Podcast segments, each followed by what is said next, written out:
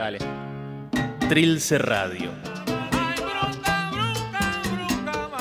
Con el centro en todas partes. Y el límite en ninguna. Trilce Radio.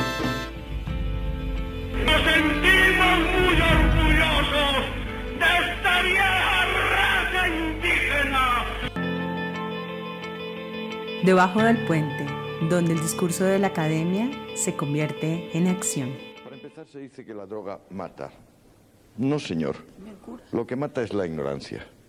Una sola cosa ha matado a los seres humanos desde que los humanos somos humanos. La ignorancia, la barbarie, las tinieblas.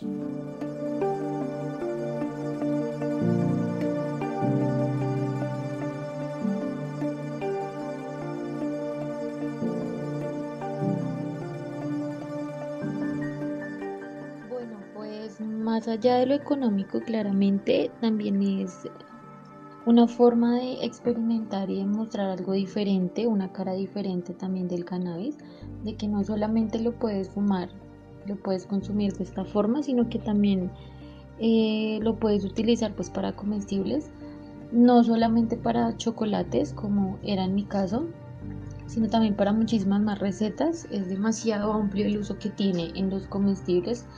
Se pueden hacer bastantes procesos. En este caso el mío era de THC, sin embargo eh, también se pueden sacar derivados de CBD, lo cual le da otras propiedades diferentes al comestible. Y bueno, pues es, la forma también de cambiar la cara y demostrar algo más, demostrar que es mucho más amplio el uso del cannabis demostrar que se puede llegar a tener cosas demasiado deliciosas con el sabor que le da y pues con, con, con las diferentes cosas que uno lo puede mezclar. Bueno, pues eh, familiares y demás, pues bueno, algo un poco extraño para mis padres fue al principio fue un poco molesto para ellos, sin embargo, pues ya con el tiempo se dieron cuenta que pues que digamos yo no iba a dejar de hacerlo, digamos en ese momento en el que se me presentó la oportunidad y que tampoco pues estaba haciendo algo malo o me estaba metiendo en problemas. Entonces ya pues como que lo, lo asimilaron. Hubo parte de mi familia que apoyó el emprendimiento pues comprando el producto. Eh, mis amigos también apoyaron el emprendimiento en un principio. Em, es algo curioso, la gente le parece algo curioso y ya te tildan como un marihuanero y esas cosas. Sin embargo, pues bueno, hay, hay muchas personas que se dedican a esto. Esto es algo, esto es algo que pues no es tan nuevo y que realmente eh, pues se le debería dar una oportunidad dentro de la sociedad porque porque pues puedes hacer muchísimas cosas, no solamente puedes hacer chocolates, puedes hacerte una carne y ponerle un poco de mantequilla, puedes hacer, sacar extractos diferentes, no solo de THC, sino de CBD, buscando otro tipo de, de situaciones o buscando otro tipo de beneficios de la, de la planta, de la flor. Cannabidiol, o más conocido como CBD es una sustancia química proveniente del cannabis. Esta se obtiene del cáñamo y tiene efectos sobre algunos químicos del cerebro. Suele usarse para diferentes enfermedades, como lo es, por ejemplo, la esclerosis múltiple, enfermedad de Crohn, enfermedad inflamatoria intestinal, glaucoma, espasmos musculares, Alzheimer, esclerosis lateral amiotrófica. También trata las convulsiones provocadas por el síndrome de Dravet, Lennox o la esclerosis tuberosa. Además, el CBD se ha comprobado que también puede generar cierta calma eh, al dolor proveniente de las quimioterapias en, en el caso de las personas con cáncer y también se ha usado en animales. Los efectos secundarios del CBD pueden ser resequedad en la boca, baja presión arterial, aturdimiento o somnolencia. Por otro lado, también tenemos otra sustancia química de, del cannabis, el cual es el THC, o más conocido como tetrahidrocannabidol. Este genera el principal efecto psicoactivo del cannabis. Tenemos diferentes tipos de cannabis, en especial se conocen eh, tres especies, las cuales son cannabis indica, cannabis sativa y cannabis ruderalis. Otra también es la cannabis híbrida y bueno, esta es una modificación, una de las tantas que existen y esta tiene más contenido de CBD. Por otro lado, la más conocida es la cannabis sativa, suelen ser plantas más altas con hojas más delgadas, provienen de América Central y África o algunas zonas de Asia y esta se caracteriza por dar al consumidor un estímulo energético. Un dato curioso es que aproximadamente en los años 40 se usaba el cáñamo de la marihuana para fabricar ropa, cuerdas, papel, comida, combustibles y material de construcción. Bueno, los beneficios dependerán también del el derivado que se esté usando, si se usa THC o si se usa CBD. En el caso del THC, pues uno va a sentir es el viaje como tal, eh, esa sensación también de, percepción diferente pues que se va a tener del, del, entorno. También dependiendo de si se utiliza sativa o índica, pues te vas a sentir o muy eufórico o muy inhibido de cierta manera. Ahí te va a dar, con el THC, te va a dar una sensación de bienestar, de, de estar como en tu zona de confort.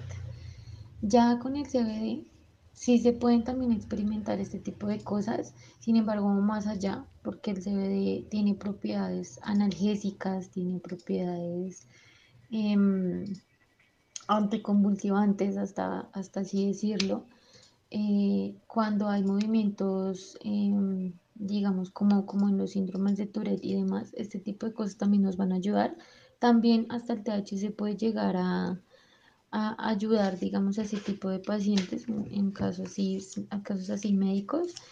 Eh, son pues varios beneficios entre los que más pues obviamente participa el sistema nervioso central y, y son sensaciones de bienestar.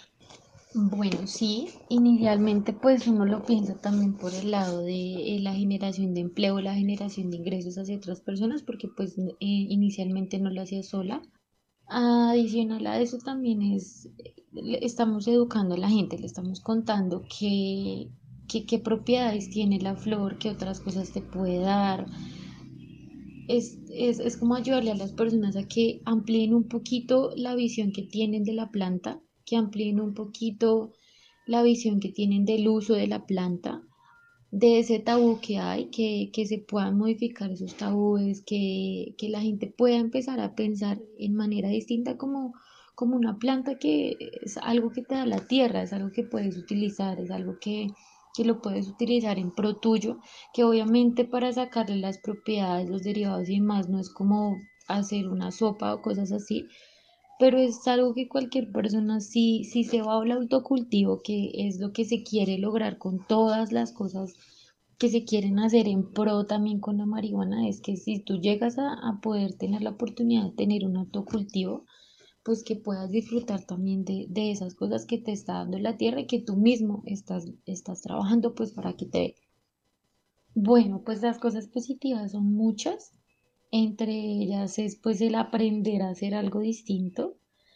Es de mucha paciencia porque el proceso no es como que tú tienes la planta, la trillas, la pones en el chocolate ya, sino que se debe hacer un proceso de preparar el, la base o el insumo que va a llevar toda la concentración de la flor. En este caso, en mi caso, pues fue la mantequilla, que es un proceso que te lleva más o menos unas 26 horas entre que tú coges la planta, la flor, las trillas, la descarboxilas, le quitas las impurezas con el agua, luego la mezclas con la mantequilla, la dejas reposar 24 horas. Mm, ¿Qué, otra, qué, otra, ¿Qué otro aspecto positivo? Bueno, el, el, el, el, entrar con algo distinto a tus amigos, a personas que no, que no conocía conoces cosas nuevas, conoces gente nueva, conoces procesos diferentes, conoces em, además pues como las experiencias de los demás y es un, un prueba y error. Es un prueba y error cuando, cuando de pronto tú no eres una persona, en mi caso no soy una persona experta, digamos, en, en los derivados del cannabis y demás. Es como una prueba de error, a ver qué tan potente te quedó, qué tan potente no te quedó. Vas entendiendo, vas aprendiendo de los procesos todo, todo es enseñanza. Y pues obviamente las ganancias también son bastante buenas, pero no hay nada como aprender. Y más aprender y ayudarle a, a que, ayudar a que otras personas aprendan y, y de cambien, de la oportunidad de cambiarle un poquito la cara a algo que está con tanto tabú y que nos puede dar tantos beneficios, no solamente recreativos, sino medicinalmente también. Em, se empezó hace un año, fue cuando se sacaron dos producciones, luego eh, separaron las producciones y este año se retomó, se retomó con el producto.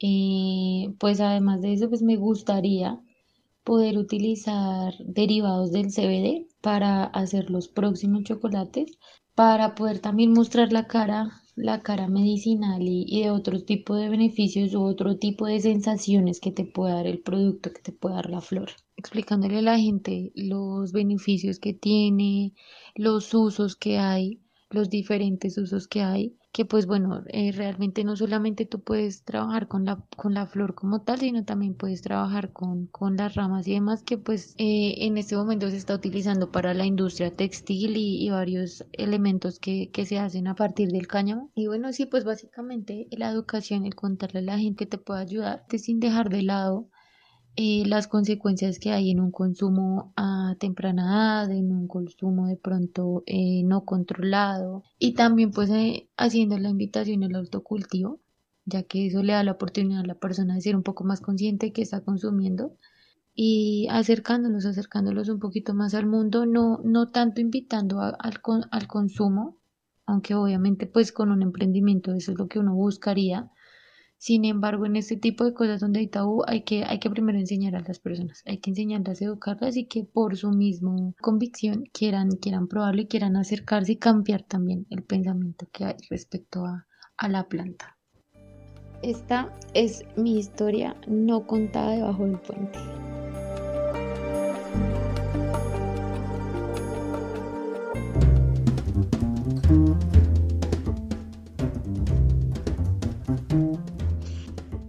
Historias no contadas sobre drogas.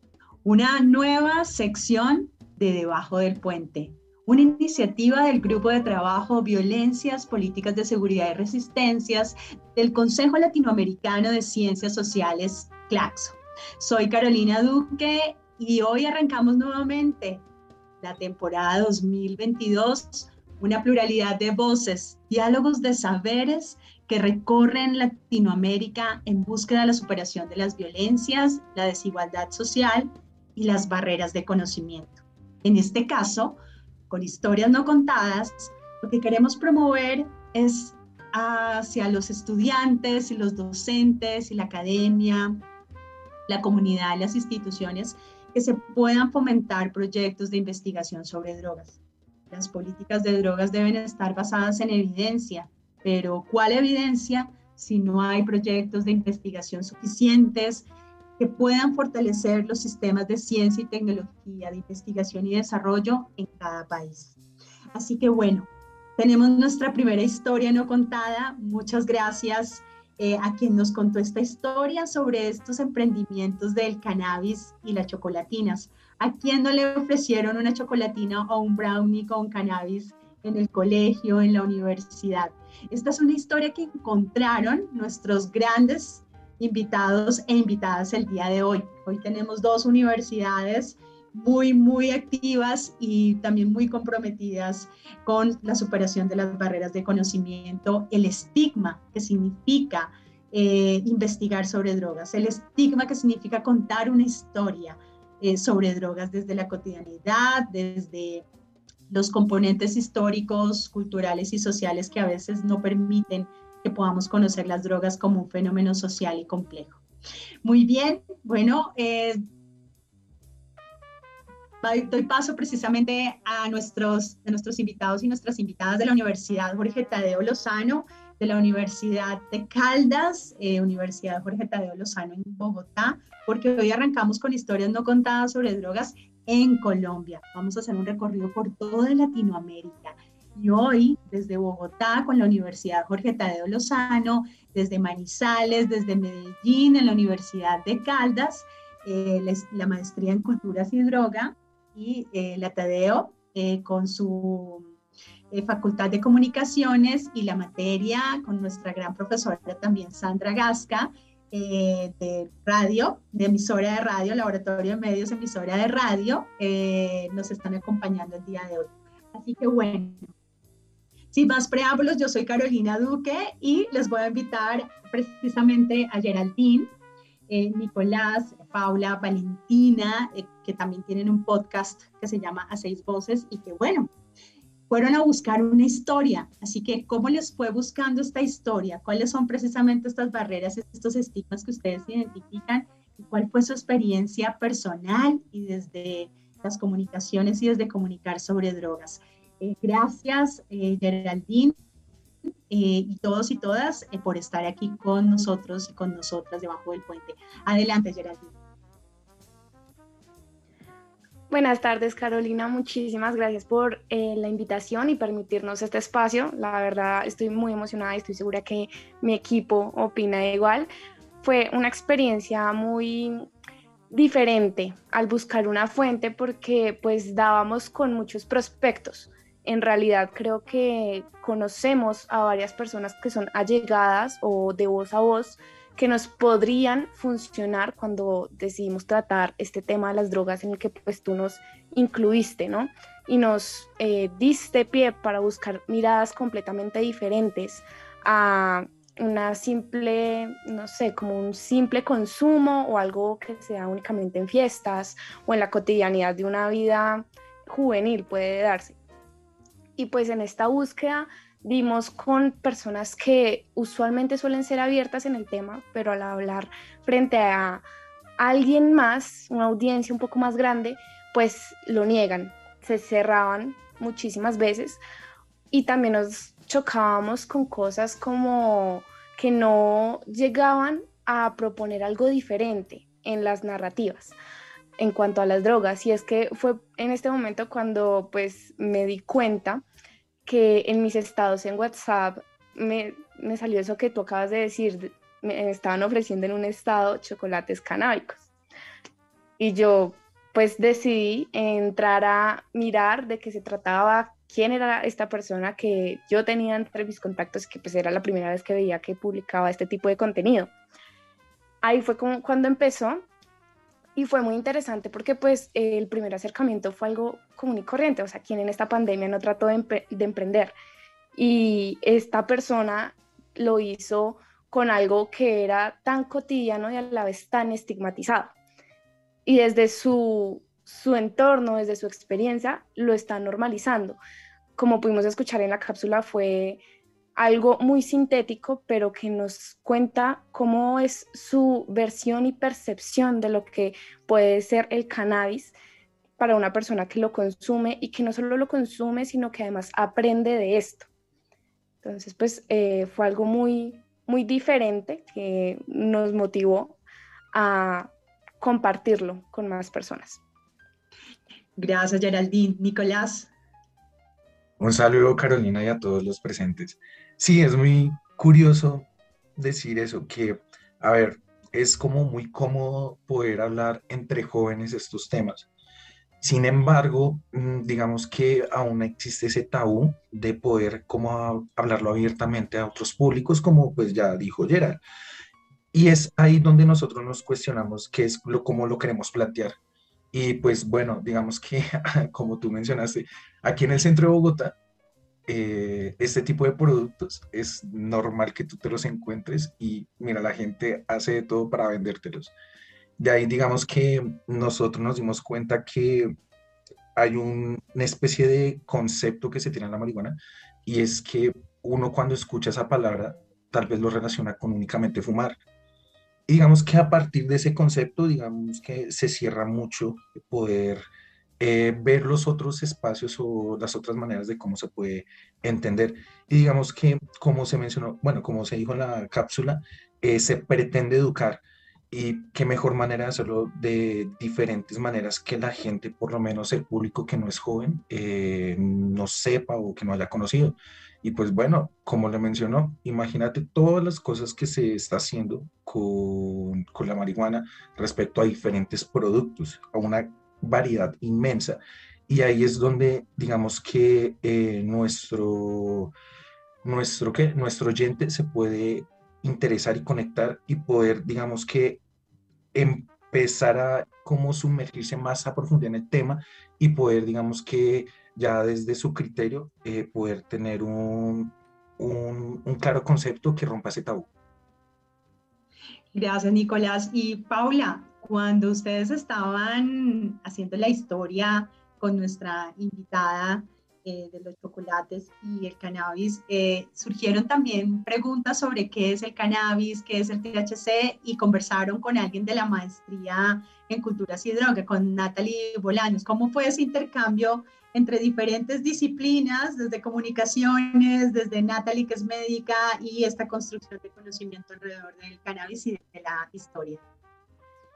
Sí, bueno, mucho, buenas tardes. Eh, empezando porque a mí siempre me ha interesado este tema de las drogas y yo, de hecho, este semestre en la universidad inscribí este, una materia que se llama eh, farmacodependencia de adicciones y desde allí eh, en cuanto mis compañeros eh, nos comentan la, la, posibilidad de la historia, Geraldine nos comenta, y yo comienzo a dar conceptos que yo tenía sobre, pues que tenía anotados y que había visto en documentales que nos habían dado en clase, tanto documentales que yo había visto aparte. Entonces, la verdad, se me hace un tema súper interesante y muy estigmatizado porque, como lo comentaba eh, nuestra, nuestra invitada, pues esto no solamente se usaba con fines psicoactivos, sino que hasta se usaba para hacer eh, materiales de construcción y pues también eh, telas, eh, cuerdas y todo este tipo de, cosas. Y hay que aprender y entender sobre muchísimas, sobre las miles, miles de especies que hay ahora del cannabis, porque ya no son como solamente tres, sino que ya a partir de todo este cruce, eh, y pues cada una nos da eh, ciertos beneficios y nos generan diferentes cosas. Entonces yo creo que a partir de la regulación, esto puede generar algo muy positivo dentro de la humanidad y podemos dejar de ver el, lado negativo y empezar a hacer parte, o sea, como que empezar a crear el conocimiento y que con esto la gente no solamente eh, lo consuma por diversión, sino que también le vea eh, eh, el lado más razonable, pues, por decirlo de este modo. Gracias, Paula Valentina. Hola, buenas tardes a todos. bueno, yo creo que nos llama mucho también la atención, el interés, conocer a fondo como cuáles son esas razones que hacen que estén tan marcados esos estigmas que hay alrededor de, eh, de la marihuana, por ejemplo. Y mucho más allá de lo que siempre escuchamos, que, que son vagos o que quizás nieros, no sé, personas desocupadas, que se empiezan a convertir como en unos obstáculos que nos impiden ver mucho más allá de esos prejuicios sobre quién consume, quién vende la marihuana y el producto en sí. Y asimismo también vamos a, eh, nos va a permitir saber de qué forma se puede hacer una guía correcta sobre el uso de, ese producto para no erradicar el consumo o, quizás como señalarlo tanto, sino quizá consumirla de forma correcta, dando un buen uso a sus componentes y todo lo que nos puede ofrecer este producto, como lo mencionaba nuestra invitada, que es realmente sacarle ese jugo e informar para que eh, las personas, los jóvenes, bueno, todos eh, sepamos cómo darle ese buen uso al, al producto. Gracias, Valentina. Julián, y sigue nuestra querida profesora Sandra. Hola, Carolina, y hola a todos nuestros oyentes que nos escuchan a esta hora.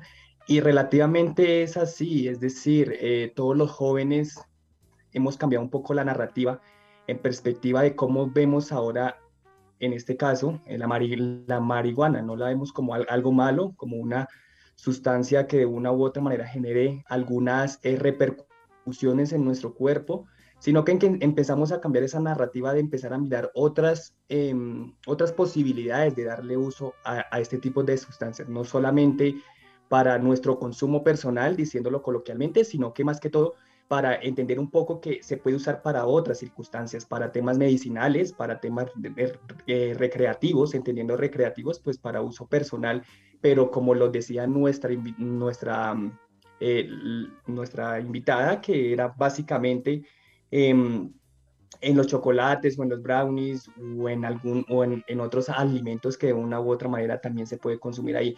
Entonces es empezar a cambiar desde los jóvenes esa perspectiva y esa dualidad y esa crítica que tenemos frente a las drogas, que no solamente todo es malo, sino que también eh, eh, se especifica o se tipifica más bien en, en qué, cómo lo podemos usar en otras circunstancias y entonces empezar a cambiar un poco esa idea de que no, no todo es malo, sino que también hay, hay momentos y circunstancias en las que se puede también usar. Sí, Ana, me falta Ana, que también desde a seis voces que han estado desarrollando desde su podcast eh, otros temas que también tienen que ver con situaciones sociales y realidades sociales. Ana, ¿cuál ha, cuál ha sido, cuál fue tu experiencia en la construcción y para encontrar esta, esta historia? Bueno, hola Caro, hola a todos, buenas tardes. Em, pues al inicio la verdad fue algo difícil encontrar una persona que en verdad estuviera dispuesta a hablar pues sobre este tema, por lo que todos sabemos, lo que venían mencionando mis compañeros, que hay muchos estigmas sociales que aún pues están en la sociedad sobre estos temas, sobre las drogas, y pues aún está muy estigmatizada la imagen de la droga, ya que no solo se pueden usar pues de forma recreativa también hay otros usos, como lo dijo Paula, a estas sustancias se les puede sacar un buen beneficio medicinal y pues la idea con estas historias es tratar de minimizar un poco esta mala imagen y verle también el lado positivo a, esto y, y dejar esos estigmas atrás. Gracias, Julián. Yo creo que ya Julián habló, Carolina. Ah, sí, eh, adelante, Sandra, perdón. ok. Bueno, muy buenas tardes a todas, a todos los que están aquí reunidos a través de Trice Radio, emisora Oye Utadeo 2.0. Estamos muy contentos pues, de participar en tu programa, Carolina. Y pues nosotros en conversaciones con los estudiantes teníamos esa, esa, esa, pregunta, ok, ¿cómo van a llegar a la historia? Y realmente quiero felicitar a, los jóvenes en haberla logrado, eh, en haber insistido en esa búsqueda, porque pues a ellos también se preguntaron, se, se les presentó muchas inquietudes, pero lo importante para ellos también es la belleza del proceso, cómo lo realizaron y cómo llegan eh, a, las redes, a través de las redes sociales. Mira, lo dice Gerard, sí, Gerard dice, ah, me colocaron en mis estados, llegué a través de ese camino y encontré la fuente que quería consultar y no la abandoné, sino seguí por allí. Luego empiezan a preguntarse, a cuestionarse y te dicen, bueno, averígüeme, por favor, queremos saber más, y entonces te dan la posibilidad de eh, establecer esta conversación con la investigadora Natalie, que tú nos has, eh, les compartiste el contacto y se dio allí también. Eh, la, investigación que hicieron, todas esas palabras que ellos encuentran a, a, través de ese relato, que más que respuestas nos generan preguntas, Carolina nos serían muchas preguntas porque eh, ellos quieren llegar, quieren educar, quieren, queremos también que llegar a un público que no necesariamente es un público joven porque ellos saben que existe una barrera generacional con sus padres, con sus familias, con la misma, el mismo testimonio de este, de este ejercicio lo muestra. Entonces hay que romper esa barrera que hay hacia la, hacia la comunicación que se da con, ah, con, los, con los familiares, con las otras personas que pueden crear que esta es la marihuanera, como lo decía también en, el, en la cápsula, en la dificultad que dice Ana, que, en lo que se presenta en los estigmas sociales. Eh, siempre habrá que buscar lo que algunos eh, en este momento de coyuntura política que tenemos, minimizar el impacto. O sea, lo que queremos siempre es que a través de algún camino eh, logremos minimizar el impacto que se puede tener a través del consumo de las drogas, del uso de otro tipo, la comercialización también, que cuál es lo que, lo que también se muestra en, el, en, el, en la cápsula. Todo es un ensayo y un error. Lo dice nuestra protagonista, o sea, cuánto le puedo dar, a ver qué efectos produce. Entonces, esos ensayos y todos estos procesos que están viviendo los jóvenes en la producción necesitan un acompañamiento, un acompañamiento estatal, un acompañamiento también a través de la academia y un acompañamiento a través de proyectos como el tuyo, Carolina, en el que consideramos que es muy valioso para apoyar definitivamente a que esto llegue a una regularización valiosa para eh, nuestros ciudadanos, nuestros jóvenes y para el futuro de nuestro país. Muchas gracias, profesora Sandra Gasca. Ella dicta la materia emisora de radio del Laboratorio de Medios de la Universidad Jorge Tadeo Lozano, que también estamos conectados con y conectadas con Óyeme de la Universidad Tadeo. Gracias, Daniel, que nos está acompañando desde la emisora, desde la parte técnica y todo el acompañamiento para que podamos hacer esta transmisión simultánea entre Argentina y Colombia posible. Bueno, ha sido maravillosa precisamente esta experiencia radial en, nuestro primer, en nuestras primeras historias no contadas sobre drogas en Colombia, porque precisamente la experiencia radial nos permite construir colectivamente estos procesos de preguntas, de hacernos preguntas, de encontrar respuestas para superar el estigma y las barreras de conocimiento, como nos lo dijo al principio nuestro gran maestro Antonio Escojotado. Las drogas no matan, lo que mata es la ignorancia, lo que mata es el estigma. Y a diario vivimos estas muertes en diferentes eh, regiones y países porque acercarnos a las drogas requiere de evidencia y para tener evidencia necesitamos proyectos de investigación y para proyectos de investigación necesitamos narrativas como la que estamos construyendo con los y las estudiantes en el día de hoy. Así que vamos a tanda y ya seguimos con nuestra eh, historia no contada sobre drogas desde la maestría en culturas y droga de la Universidad de Caldas. Seguimos debajo del puente.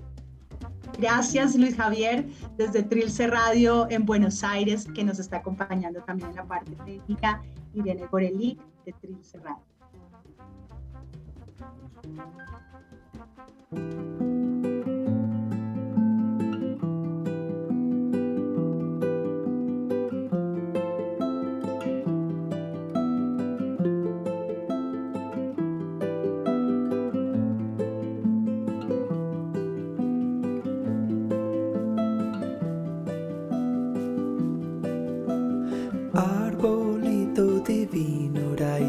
Profundos, abraza el mundo, nuestro camino con tu medicina, todas las plantas, las plantas divinas, Mari, Mariririri.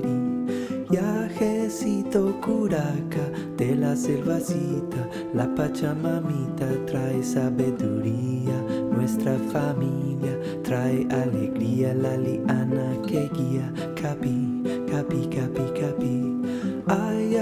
Ayahuasquita cura, cura mi cuerpo con tu amorcito, cura mi mente, viejo doctorcito, cura mi gente, poderoso abuelito, bobo, bobo, bobo, bobo.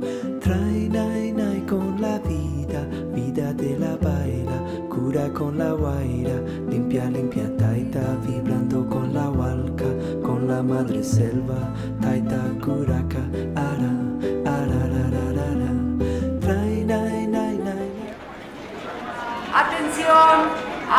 mundo del libro. Tipeo, Territorio y Producción Editorial Organizada. Conoce nuestro catálogo, entérate de nuestras novedades, participa de nuestros encuentros y acercanos tus propuestas. Encontranos en Instagram, Twitter o buscanos en Google como Tipeo Editoriales. Astier Libros, Editorial El Colectivo, Ediciones Culmine, Ediciones Hasta Trilce, Editorial Muchas Nueces, Ediciones del Signo Rara Avis Editorial y Hubo Ediciones. Por un libro federal, colectivo y diverso.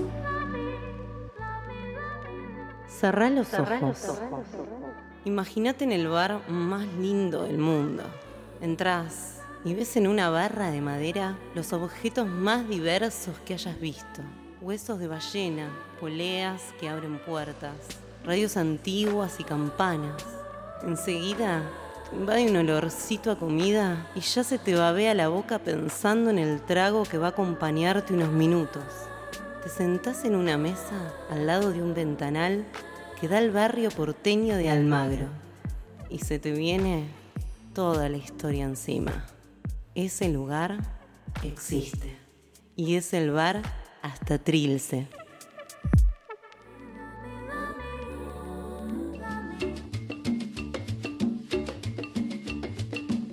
Debajo del puente. Un programa hecho por Carolina Duque y el grupo de trabajo Violencias, políticas de seguridad y resistencias del Consejo Latinoamericano de Ciencias Sociales, CLACSO.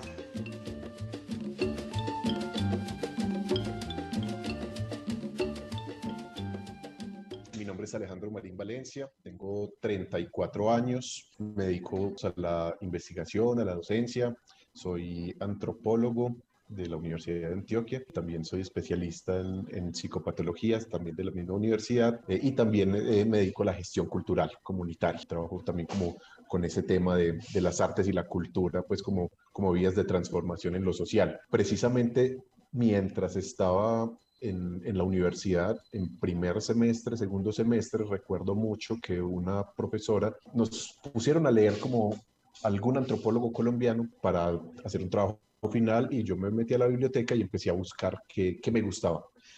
Y encontré un librito que se llama El chamán y el jaguar, de Reichel Dolmatov. Es un libro en el cual este autor empieza a explicar la importancia de las sustancias alucinógenas, como él las llama, eh, dentro de contextos selváticos en la Amazonía colombiana, principalmente como en todo el área del Baupés. Leyendo ese, ese texto, pues para mí fue como un primer acercamiento totalmente diferente a todo lo que tiene que ver con eh, las drogas alucinógenas, ¿cierto? Esa palabra alucinógeno tan peyorativa que es, con tanta carga negativa que tiene, eh, empezar a leer ese texto y ver cómo dentro de cada práctica ritual, ceremonial, terapéutica, ambiental, política, social, el centro era prácticamente eh, las, las visiones y el mundo al que se accede por medio del yagé fue pues, para mí absolutamente como revelador. Entonces yo empecé con una intriga ahí como interesante frente a este tema de, los alucinógenos, frente a este tema de las plantas, frente a este tema de los chamanismos. Eh, y a partir de allí estoy hablando del segundo semestre de antropología. A partir de allí todos mis trabajos en la universidad de todas las áreas empezaron casi que a girar en torno a eso. Y así como que me fui yendo incluso con la arqueología, empezar a indagar un poquito, bueno, el consumo de, de estos alucinógenos en la historia de la humanidad, a ver qué aparecía. Y desde allí empecé, digamos, con ese interés. Frente a eso nunca había, digamos, me había acercado a ninguna sustancia y se me dio la oportunidad también por medio de un compañero de la Facultad de Artes que venía haciendo un trabajo interesante desde su experiencia personal, pero también profesional, eh, empezó a asistir a ciertas ceremonias de, de yagé que se hacían acá, digamos, en Medellín, eh, en las zonas pues como, como rurales, cercanas a Medellín, y él me empezó a conversar pues como cómo era el asunto y pues también me dieron ganas como de, de entrar ahí un poco con la parte experiencial. Yo en ese, en ese momento estaba, sí, por ahí en tercer, cuarto semestre. Recuerdo que estaba también haciendo como activismo político en la universidad un poco, estaba metido con el movimiento estudiantil, estábamos pasando por coyunturas muy difíciles eh, en la universidad. Eh, y haber, digamos, eh, metido en medio de ese contexto así como político de la universidad, el, el tema de haber asistido a una ceremonia y haber usado, consumido yagé por primera vez con un taita del Sibundoy, eh, fue una cosa absolutamente reveladora y transformadora. Yo creo que ahí aparece para mí un punto de quiebre, digamos, en lo personal, pero también en lo profesional y, bueno, pues, en la vida totalmente, eh, porque pues me acerqué a un mundo que venía estudiando, que venía indagando, del que venía leyendo, del que tenía mucha información etnográfica y literaria y no lo había vivido y no, no sabía en últimas qué era eso, qué era ese mundo. Eh, obviamente, pues no a cabalidad, pero por lo menos qué era eso de las experiencias frente a lo alucinógeno, frente a, a, lo psicodélico. Bueno, empecé a indagar principalmente sobre cómo se nombraban también estas sustancias. Me di cuenta que aparecía el término enteógeno como eh, sustancias que generan la posibilidad de conectar con una experiencia de lo sagrado. Eh, o con el término psicodélico o psiquedélico, que son sustancias que develan cuestiones interiores de nuestra psique, de nuestra alma, de nuestra conciencia, que por ahí, digamos, por ese lado me parece como mucho más interesante los conceptos que el alucinógeno como tal, que un alucinógeno pues eh, se va a centrar simplemente en efectos perceptivos y ya. Y, y, estas sustancias se da uno cuenta que son mucho más que solamente tener, digamos, efectos a nivel de, de las sensoriales o perceptivos. Eh, entonces, a partir, digamos, de, ese momento, eh, mi vida también dio como un vuelco. Empecé también a indagar desde una búsqueda personal, empecé a mirar, nunca me había acercado yo, nunca había tenido una práctica, por ejemplo, espiritual en, mi vida, eh, peleado con la religión hacía mucho tiempo y eh, me declaraba ateo, bueno, me sigo declarando ateo, pero, pero digamos que también miraba de una manera muy peyorativa cualquier tipo de acercamiento a, lo espiritual, a lo simbólico, y a partir de esa experiencia hay un cambio de paradigma y hay una cuestión ahí, es como que uno bota todo lo que tiene en la cabeza, es como que eh, es un revolcón eh, a nivel subjetivo y mm, me gustó mucho cuando empecé a mirar y a leer un poquito ya saliendo de la universidad, teorías de coloniales, por ejemplo, eh, cómo la experiencia con este tipo de sustancias básicamente ofrecían o pueden ofrecer una experiencia de, del colonizar la conciencia, eh, de empezar a sacar, digamos, tantos patrones y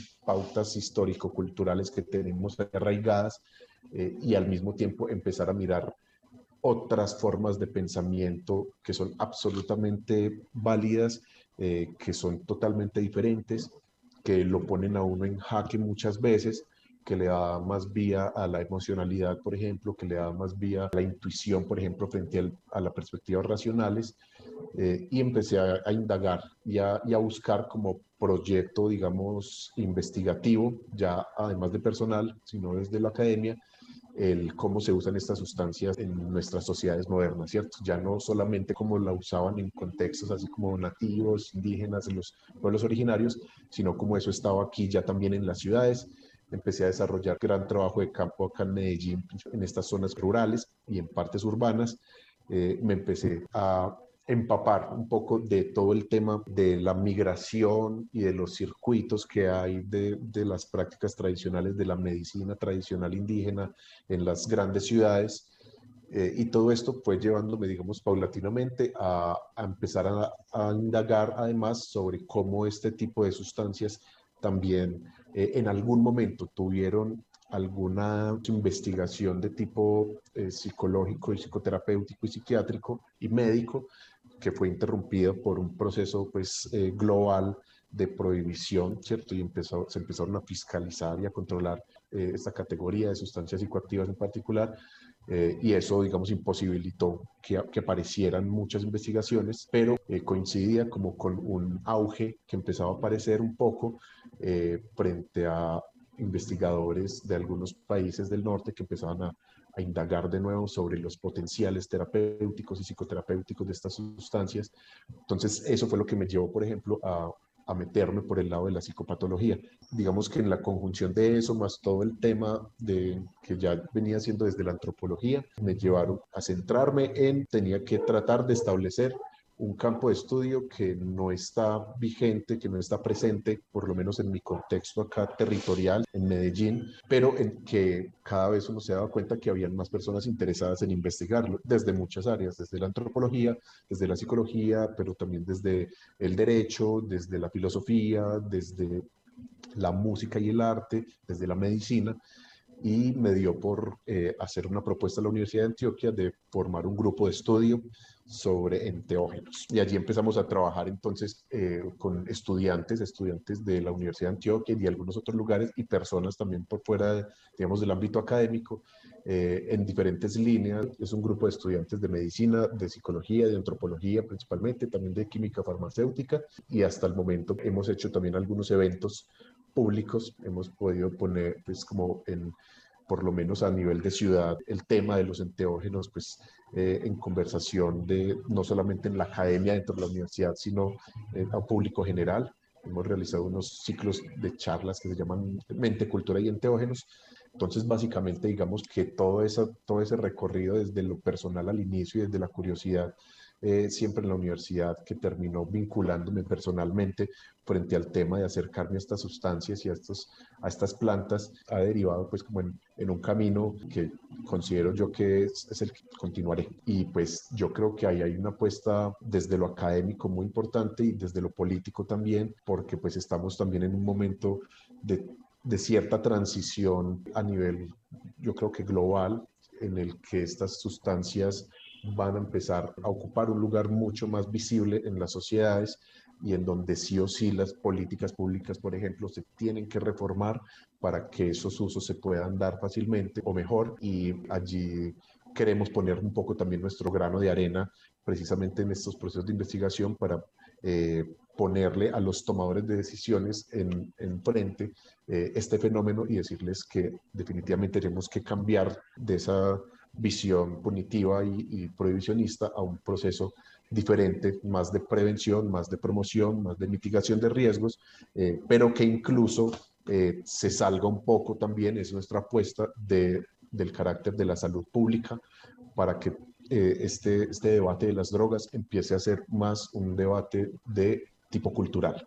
Para nosotros, eh, el debate de las drogas y las políticas públicas deberían empezar a formular desde todo el sector eh, educativo y cultural, más que el de seguridad y el de salud, por ejemplo. Y bueno, esta es como la historia no contada debajo del puente.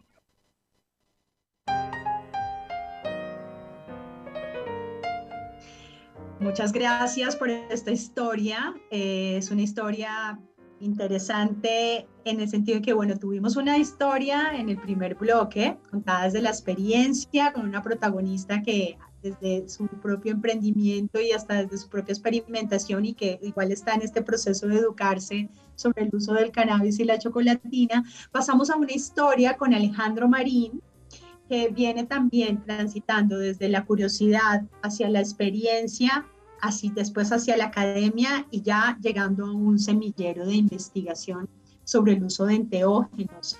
Esto es lo que queremos también contar estas historias eh, sobre las investigaciones que se están realizando en los diferentes países, que son contribuciones precisamente para una política de drogas basada en evidencia.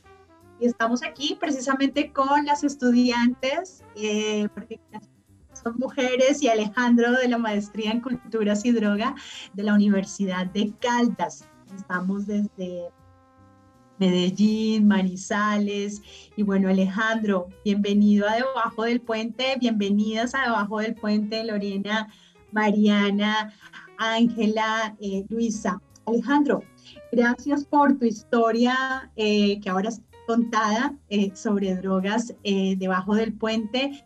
Y en el semillero de investigación, como primeros hallazgos del uso de enteógenos, hay unos hallazgos bien interesantes en Medellín, el Valle de Aburrá, sobre el uso de los enteógenos. Alejandro, ¿cómo, ¿cómo has observado estos hallazgos precisamente y esta tipología que termina siendo un aporte importante en términos de categorización del uso de enteógenos, eh, de las tipologías de neochamánicos, religiosos, psicoterapéuticos, experimentales, recreativos, según eh, los hallazgos que ya han estado ustedes trabajando, bueno, encontrando conforme al proyecto de investigación. Alejandro. Hola, buenas tardes, profe. Espero que se me escuche bien. Muchas gracias por la invitación, por este, abrir estos espacios tan interesantes. Eh, bueno, frente a esa pregunta, bueno, eh, venimos como investigando ese uso, ese consumo, esas prácticas, esas experiencias con enteógenos acá en Medellín, el Valle de Aburrá. Esperamos extender esa eh, investigación pues como a nivel nacional y empiezan a aparecer cuestiones muy interesantes, principalmente ligadas a la diversidad de contextos en los que se presentan, ¿cierto? Y además la diversidad de, digámoslo así, motivaciones eh, personales e incluso sociales frente al uso de estos, de estos enteógenos. Básicamente esas eran como nuestras dos rutas, tratar de, indagar sobre ello. Eh, cerramos, digamos, hace un par de años el, el proceso y estamos como en, en, estos primeros hallazgos, pero siguen apareciendo más. Pues el tema, yo creo que acaba central es el empezar a mirar desde una óptica diferencial el, el tema del, del, uso de las, de las drogas psicoactivas en general, ¿cierto? Eh, en el sentido de que son tan diversas en sus, en sus efectos, en sus formas de producción, en sus formas de, de uso, en sus patrones de uso, en sus prácticas sociales, en sus intencionalidades, que, digamos, una política seria frente a esto debería poder captar eh, este enfoque diferencial frente a cada una de estas sustancias. O sea, a nosotros nos ha parecido muy interesante eh, encontrar motivaciones en, como en cinco aspectos eh, particulares, que son el desarrollo personal, el desarrollo terapéutico o psicoterapéutico o el bienestar pues como, como terapéutico a nivel físico y a nivel psicológico, eh, obviamente también la cuestión espiritual y religiosa, eh, el tema de lo recreativo y de lo creativo y, digamos la exploración de la creatividad y el tema del interés académico. Eh, de todas estas motivaciones frente al uso de enteógenos, por ejemplo, algo que llama mucho la atención es que el tema de las motivaciones de tipo recreativo o, lúdicas, que son como las que se centran normalmente, pues como, como las políticas públicas frente a la ilegalidad, eh, es la categoría que menos puntúa, que menos porcentaje tiene, frente a otras como el desarrollo eh, personal o, el bienestar eh, psicológico, que son básicamente las motivaciones que llevan a las personas a usar enteógenos o a acercarse a los enteógenos. Entonces allí digamos que nos aparece una primera cuestión que nos parece importante como, como empezar a analizar y a partir de allí empiezan a aparecer esas tipologías que tú ya nos mencionaste de los lugares, ¿cierto? Lugares que son de tipo, digamos que tratan de hacer una recontextualización de prácticas chamánicas y de medicina tradicional, otros lugares que están más ligados directamente a, prácticas religiosas y a cierta institucionalidad religiosa con la ayahuasca, otras prácticas que están más ligadas a la experimentación eh, y otras prácticas, digamos, que están eh, más ligadas al uso psicoterapéutico como tal. Entonces hemos tenido ahí como un hallazgo interesante en ese sentido. Sí, Alejandro, nos cuentas así ya breve en un minuto para que siga Lorena eh, sobre la iglesia que precisamente usa anteógenos para sus rituales. Sí, de manera así como muy breve, pues eso es un proceso eh, sincrético que se dio en los años 30 en Brasil, eh, que digamos conectó diferentes creencias y prácticas desde la espiritualidad afro-brasileña, desde las prácticas indígenas y desde la espiritualidad cristiana, y formaron una iglesia que se llama Santo Daime, en donde comulgan con una preparación que ellos llaman daime, pero pues que es eh, conocida también como ayahuasca, que es la que conocemos acá como yagé. A partir de ese año, pues se institucionalizó con una estructura, una lógica propia y empezó a expandirse y desde hace aproximadamente unos 10 años, un poco más tal vez, eh, logramos rastrear que acá hay ya, digamos, dos centros, o por lo menos hubo dos centros, en este momento hay uno más, más, más fuerte, eh, en donde esta práctica, digamos, religiosa y espiritual alternativa eh, comienza también a, tomar fuerza. Entonces acá también estamos viendo pues, como, eh, la manera en la que estos enteógenos resignifican la vida de las personas en cosas tan fundamentales como sus propias prácticas religiosas que se mezclan con lo cristiano, con lo indígena, etcétera, etcétera. Entonces básicamente esa es como la, el hallazgo frente a esta iglesia del Santo Daime acá en Medellín. Una historia no contada sobre drogas. Fíjense cómo allí, eh, desde lo transdisciplinar, Alejandro nos cuenta cómo desde la antropología y desde otras posibilidades de observar el fenómeno de las drogas, se logran encontrar estas historias que ahora se transformaron en proyecto de investigación. Gracias Alejandro, la cápsula quedará en Trilce Radio, en Óyeme Universidad de la Universidad Tadeo. Lorena, adelante. Eh, estamos con la maestría en culturas y droga y Lorena, tu proyecto de investigación o por qué llegaste a esta historia de las drogas. Bueno, buenas tardes a todos. De hecho, mi historia también está ligada a los psicodélicos, pero en mi caso, eh, pues yo tenía presentado una patología que era la depresión y pues un día en una fiesta eh, pues como que me animé a salir porque era mi cumpleaños, me ofrecieron medio papel, que es como se le llama al LCD en Medellín, y pues fue muy curioso porque mientras yo estaba, eh, mientras todos estaban de fiesta, yo terminé teniendo una experiencia terapéutica en medio de, de, la celebración, en medio de la fiesta. Entonces, desde ahí me nació una curiosidad por saber qué pasaba con, con esas sustancias que, que eran más allá de simplemente unas sustancias para estar en una fiesta. Empecé a investigar, empecé a darles un uso más hacia lo espiritual, más hacia la conexión y el descubrimiento eh, de mi interior cuando las utilizaba. Y pues en medio de esa investigación, de esa búsqueda de, de qué pasaba con esas sustancias, apareció la maestría en culturas y droga pues como en el camino eh, y empecé pues como ingresé a la maestría y me centré, mi investigación es sobre el estigma que precisamente tienen los psicodélicos, porque cuando uno habla de psicodélicos con las personas, la mayoría de personas dicen que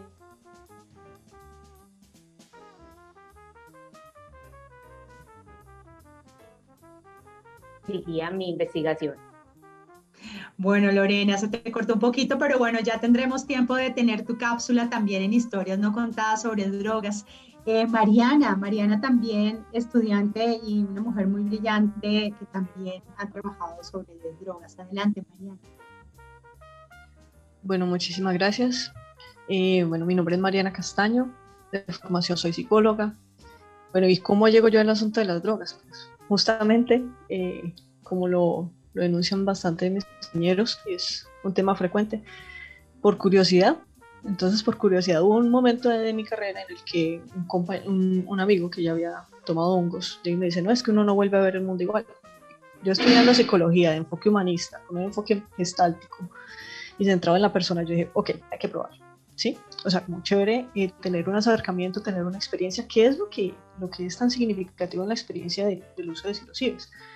Entonces, pues digamos que esa fue como mi, mi primera experiencia con, con, los honguitos, pero fuera de eso, pues eh, las, las, veces en que lo tomé fue muy dentro del contexto recreativo, social, eh, también hubo, tuve acercamientos a, a contextos ceremoniales eh, en donde tomé yagé, tomé peyote, entonces claro, pues sí, definitivamente uno no vuelve a ver el, el mundo de la misma manera, uno comienza a preguntarse, o por lo menos en mi experiencia fue eso, ¿no? comenzar a preguntarme por otros por otros aspectos de, del sí mismo.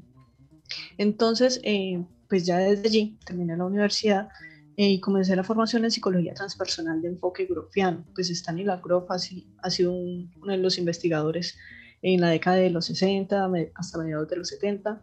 Eh, y una vez clausuran las investigaciones con el LSD, él desarrolla una técnica que se llama respiración holotrópica, pues para poder Mm, alcanzar estados de conciencia modificados sin requerir el uso de sustancias, ¿sí?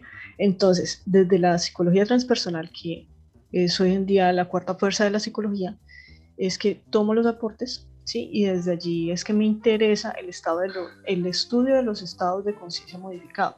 Groff lo llama estados holotrópicos de conciencia, pero por darle un término más general, entonces hablo de los estados de conciencia modificada, ¿sí? Entonces, bueno, desde allí la psicología transpersonal me ha brindado como un marco de referencia para poder aproximarme a este tipo de, fenómenos que ocurren, en, pues, que ocurren dentro de la experiencia, no solamente con sustancias, sino también sin sustancias, pero particularmente, bueno, allí dentro de, de mi historia ya llego a la, a la maestría de cultura y drogas de la Universidad de Caldas. Entonces, en ese sentido estoy orientando la investigación. Quiero, quiero poder explorar y poder aportar en investigación de qué manera eh, y cómo son las experiencias que tienen las personas cuando consumen hongos y los sigues en contextos asistidos, ¿sí? ¿Por qué? Porque pues a partir, retomo algo de lo que venía hablando Alejandro y también Lorena, pues muchas personas llegan al uso de psilocibes particularmente con una intención eh, terapéutica, ¿sí? o están buscando automedicarse por un tema de depresión bueno, las triptaminas, pues eh, que Lorena nos compartía era su experiencia propiamente con la LSD. Pero eh, las personas llegan y están, y están acercándose mucho, porque yo recuerdo, no sé si de pronto han tenido la oportunidad de leerse How to Change Your Mind de Michael Pollan. Entonces él estuvo, él estuvo presentando pues su libro por aquí en Colombia y eso, o sea, me han llegado diversas personas preguntándome por el libro, preguntándome pues si, si conozco de esto y a partir de allí, pues yo vengo realizando también asesorías eh, para las personas, pues usuarios que están, que están realizando pues eh, este tipo de consumos, ¿sí? Sobre todo orientando en el aspecto de microdosificación y de macrodosificación, particularmente para los ojos y los IBES, y también asesorando en el consumo de MDMA. ¿Por qué? Pues son personas, son usuarios que de pronto desconocen la dosificación, desconocen cuáles son las recomendaciones que hay que tener del contexto, reconocen de qué manera pueden eh, verificar o acercarse, pues aproximarse a que es una sustancia adecuada que es lo que están consumiendo. Entonces, eh, yo estoy orientando a estas personas, pues dándole un enfoque de reducción de riesgos. Eh, entonces, por ahí va la investigación. Muchas gracias. Gracias por tu enfoque de investigación, muy interesante. Eh, adelante, además, porque ya vamos a tener también tu cápsula contando pues cómo ha sido todo tu trabajo de investigación. Eh, Ángela y Luisa. Hola, buena tarde para todas y todos los que nos están escuchando. Mi nombre es Ángela, de Trabajo Social de la Universidad de Caldas. Llego pues al tema de las drogas o me meto en las drogas porque desde el pregrado pues he trabajado con la línea de interés en el conflicto armado, en un trabajo pues enmarcado en el reconocimiento no solo de las víctimas, sino también de los territorios desde sus, desde sus contextos pues estratégicos, como lo son eh, la incidencia económica y política, que me ha llevado a pensarme desde la maestría, pues es un interés de proyecto investigativo el narcotráfico, el uso, el uso ilícito de las drogas y los acuerdos de paz. Esto pues como una cuestión eh, política, económica y social, enfocada pues principalmente sobre todo en ese punto 4 del acuerdo final, que tiene que ver pues con esa solución al problema de las drogas ilícitas, eh, que promueve entonces una visión en donde predomina un tratamiento distinto y diferenciado al fenómeno del consumo, también del problema de la criminalidad organizada asociada al narcotráfico y también hace el problema de cultivos eh, de uso ilícito que está relacionado también con el aseguramiento y protección de derechos humanos y la salud pública. En resumidas cuentas, pues mi historia va como enfocada a interés como forma de poder hacer incidencia en la reforma de las políticas de drogas que fuera de ser, como ya lo vemos, preventivas y mitigadoras de daños y riesgos, siguen siendo muy prohibicionistas y reduccionistas, eh, quedándose en los discursos pues generalizados que satanizan y estigmatizan no solo a los usuarios de drogas, sino también a los que hacen insistencia a que esas políticas deban ser reformadas. Gracias, Ángela. Y bueno, se nos acabó el tiempo. Así que en una frase eh, sobre historias no contadas eh, en Colombia, ¿Cómo podemos seguir aportando a construir nuevas narrativas eh, para superar el estigma, la discriminación, para superar las barreras de conocimiento? ¿Quién, quién nos, eh, nos dice su frase, eh, profesora Sandra? Bueno, para cerrar. Perfecto, pues yo pienso que es muy importante cambiar el lenguaje que hay en la estigmatización hacia el consumo de las drogas. Muy bien. ¿Alguien más, eh, Geraldine? Claro que sí. Bueno, considero que con lo que se ha mencionado, la intención de educar y no tanto de inducir al consumo, sino más bien como enseñarle a las personas, les dará la oportunidad a las mismas para que transformen sus entornos desde un lenguaje y desde una actitud más abierta para evitar los señalamientos. Paula. Eh, bueno, sí. A mí me gustaría decir eh, rápidamente que las personas han pasado el consumo requerido, como lo decía Mariana, a usarlas de manera recreativa, lo que ha generado que se cree este estigma de lo que hablábamos alrededor del programa, eh, para que tenga una connotación negativa. Y lo que se buscaría con el consumo legal sería la regularización, ya que muchas veces las drogas son rebajadas con químicos, lo que genera mayor daño a nuestro cuerpo. Y bueno, la frase es como que la clave es el, es el conocimiento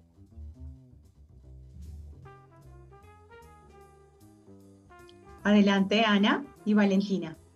Eh, bueno, simplemente quisiera decir que las personas que están un poco alejadas de este tema de las drogas tienen que también darse la oportunidad, abrir la mente y escuchar y comprender sobre el tema libres de todos los estigmas y estereotipos que existen sobre las drogas. Mm, bueno, yo creo que retomando la frase que has mencionado a lo largo del programa, que eh, las drogas no matan, mata la ignorancia. Yo creo que esto es un llamado que conozcamos a fondo, a que investiguemos, a que analicemos y nos quitemos los estigmas que muchas veces están basados en el voz a voz y no en la investigación. Ah, así es, y es importante empezar a cambiar esa perspectiva de cómo vemos las drogas y cómo se ven desde la sociedad para empezar a cambiar ese estigma y, esa repercusión que tenemos sobre las drogas y su consumo. Bueno, muchas gracias por todas las contribuciones eh, que han realizado para este primer programa de la nueva temporada Debajo del Puente 2022. Historias no contadas sobre drogas en Colombia para superar el estigma, la discriminación, las barreras de conocimiento y sobre todo para que nos encontremos debajo del puente, un diálogo de saberes, una pluralidad de voces de toda Latinoamérica, de los, desde los territorios, desde las calles, con las comunidades y las instituciones, Me despido, soy Carolina Duque eh, del Grupo de Trabajo Violencias, Políticas de Seguridad y Resistencias del Consejo Latinoamericano de Ciencias Sociales, CLACSO, debajo del puente, una experiencia radial para la superación de las violencias y la desigualdad social. Muchas gracias, óyeme de la Universidad Tadeo, gracias Daniel Gracias, Javier, desde Trilce Radio en Buenos Aires. Hoy estuvimos Argentina, Colombia, simultánea en vivo, pero también estamos todos y todas eh, en Latinoamérica. Y bueno, como comunidad y como desde la Academia en Acción, nos vemos el próximo miércoles. Hasta pronto.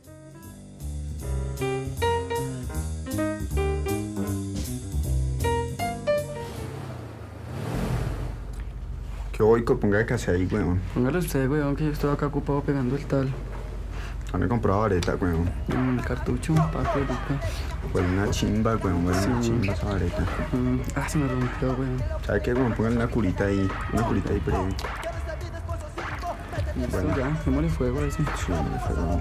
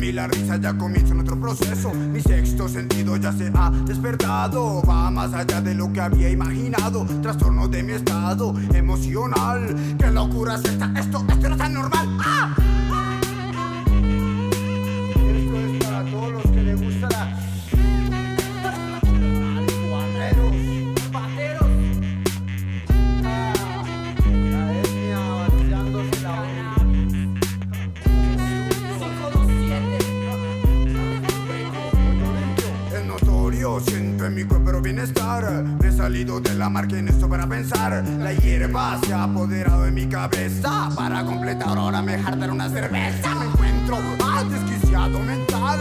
Etnia manda, lírica letal. Me siento libre, yo te inyecto poder. Siéntolo ya en tus venas, se apodera de tu sed. Atención,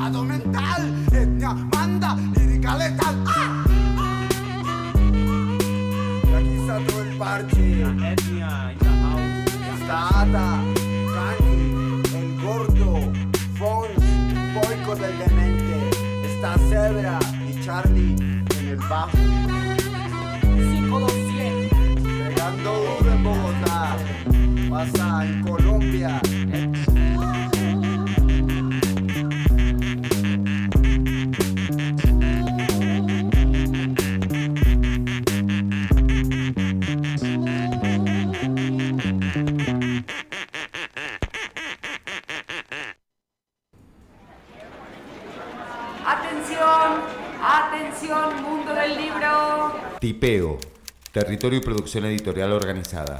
Conoce nuestro catálogo, entérate